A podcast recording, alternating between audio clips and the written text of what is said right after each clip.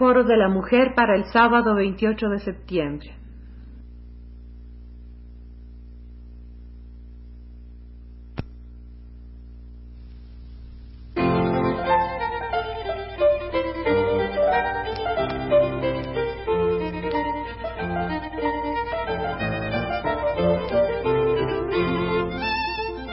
Foro de la Mujer.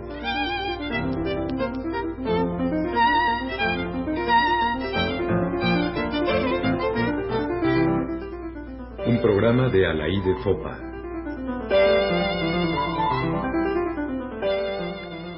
El martirio de las españolas. Interrumpo lo que pensaba ser una serie de programas sobre la estructura familiar para comentar un hecho que algo tiene que ver, sin embargo, con la familia y que podríamos calificar entre muchas otras más terribles calificaciones como un atentado a la familia, atentado que se comete precisamente en la muy católica España, promulgadora de las virtudes familiares y siempre reverente ante la imagen de la madre. Me refiero naturalmente a la condena a muerte que pesa aún en el momento de grabar son seis entre los primeros once los sentenciados sobre dos muchachas embarazadas de veinte y veintiún años de edad, María de Jesús Dasca Penellas y Concepción Tristán López. No voy a usar el argumento de que las mujeres merecen mayor clemencia por ser mujeres, ello estaría en contra de la igualdad que deseamos en todos los terrenos. Y las jóvenes revolucionarias que en tantos campos y en diferentes países arriesgan hoy su vida por las causas populares, seguramente no pretenden estar más preservadas que sus compañeros por el hecho de ser mujeres, así como tampoco han demostrado menos fuerza ni menos valor que ellos en la lucha. El caso de las dos españolas merece un comentario particular dentro del repudio que sentimos ante la condena de todo el grupo porque se trata de mujeres embarazadas.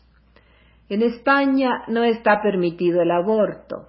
La sociedad puritana condena a la mujer que interrumpe voluntariamente un, em-, un embarazo sin preguntarse siquiera cuáles son las causas que la llevan a esa determinación.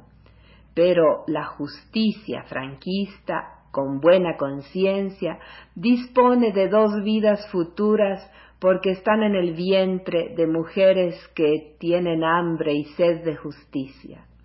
Recuerdo haber oído hace muchos años en labios de una joven española, hija de un almirante franquista, familia ejemplar, católica, llena de buenos sentimientos recíprocos y de cariñosas atenciones para sus amigos, que de los comunistas había que estirpar hasta la semilla. Los comunistas, ya se sabe, son todos los que están y estuvieron contra Franco. En el vientre de las dos muchachas condenadas a muerte ya hay algo más que una semilla, está el fruto.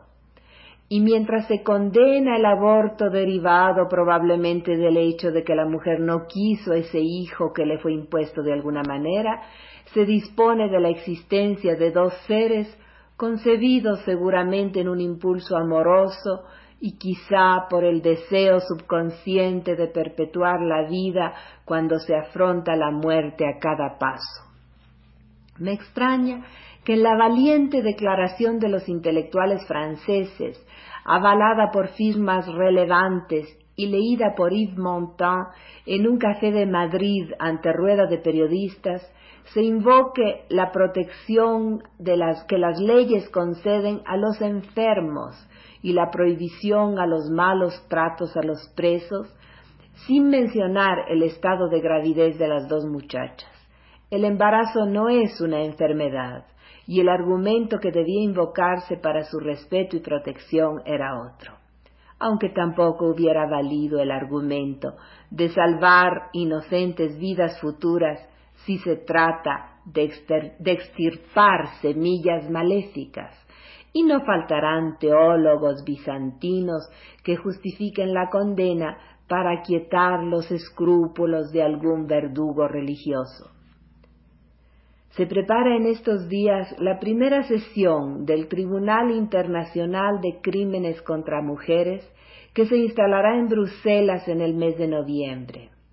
Hay material para que los jueces o las jueces discutan y condenen ante la opinión pública, se trata de un tribunal de opinión como el Tribunal Russell, los peculiares agravios que la justicia política inflige a las mujeres. Repito, no se trata de invocar una especial clemencia para las mujeres, pero debe considerarse que las mujeres son efectivamente más vulnerables si de tortura se trata y, hoy tenemos la evidencia, más vulnerables aún si son portadoras de una nueva vida. Las dos muchachas condenadas a muerte no son, por supuesto, las únicas presas políticas en poder del régimen franquista. Hace pocos días, el 16 de septiembre, se cumplió un año de la aprehensión de Eva Forest. Se detuvieron entonces a 15 personas sospechosas de cercana o lejana participación en el estallido de una bomba en Madrid en la muerte de Carrero Blanco y en general de tener conexiones con el grupo vasco ETA. De los 15 detenidos, seis mujeres.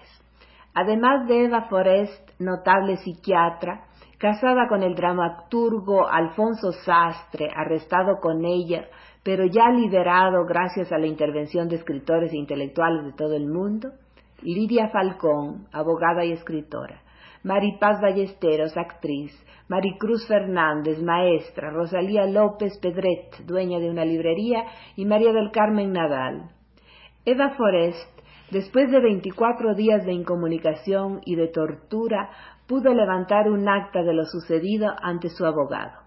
Es un, es un documento terrible, pero además la persona y la personalidad de esta mujer extraordinaria dicen en forma ejemplar lo que significa ser mujer y estar comprometida en la causa de los seres humanos, tener una familia y pensar que el amor debe ir más allá de la familia, ser madre de tres hijos y actuar en favor de los innumerables hijos de innumerables madres. Las cartas de Eva Forest que un grupo de feministas francesas se propone publicar reflejan esa mezcla de ternura y valentía que puede ser una mujer, ese conflicto entre lo familiar y lo nacional revolucionario, entre lo personal y lo universal. En las primeras cartas a los suyos Prevalece la intención de aquietar temores, de dar seguridades. Se repiten los yo estoy muy bien, no me falta nada, tengo un buen colchón, la comida es muy buena y ya saben, yo siempre me he preocupado de que esté bien balanceada. No necesito nada. Tal vez más adelante les pida café, que es mi debilidad. Tal vez un vestido para cambiarme, porque el día en que me aprendieron hacía calor y la blusa negra rayitas blancas que llevaba puesta es casi transparente. Hay hasta un poco de coquetería. Pero Eva Forest nunca pudo cambiarse esa blusa ni el pantalón de hilo como ella dice que llevaba puestos. Su coquetería naufragó en los vómitos, en los excrementos, en los sudores, que el ser humano no puede controlar cuando es sometido a implacables golpes y brutales torturas. Solo le fue permitido alguna vez lavar esa blusa y ese pantalón envuelta ella en una toalla que servía a todas las presas. Esto no está dicho en las cartas a los hijos pero sí en la denuncia que dicta al abogado. A los hijos les dirá, ignoro vuestros horarios, vuestra vida actual, son las siete de la tarde, ¿en qué estaréis pensando? ¿Qué estaréis haciendo ahora? Y ya había escrito, estoy empezando a comprender que la incomunicación puede convertirse en una forma sutil de tortura.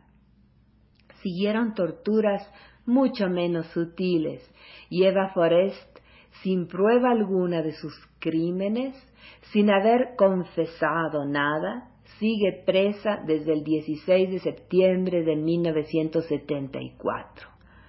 ¿Cuántas otras habrá, además de las cinco compañeras que acabo de mencionar? El ser alguien, el tener algún renombre profesional, el usar la palabra escrita, significa que el martirio tenga algún eco, pero las cárceles están llenas de desconocidos por los que nadie clama. Foro de la Mujer se une hoy a las voces que en el mundo protestan por tan injusta justicia en España, por la tortura, por las condenas a muerte y por las jóvenes madres de dos españoles a quienes se les niega de antemano la vida.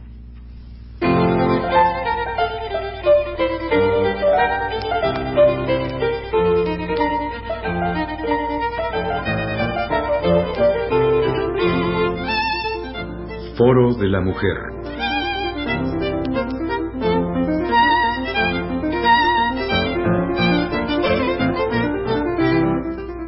Un programa de Alaí de Fopa.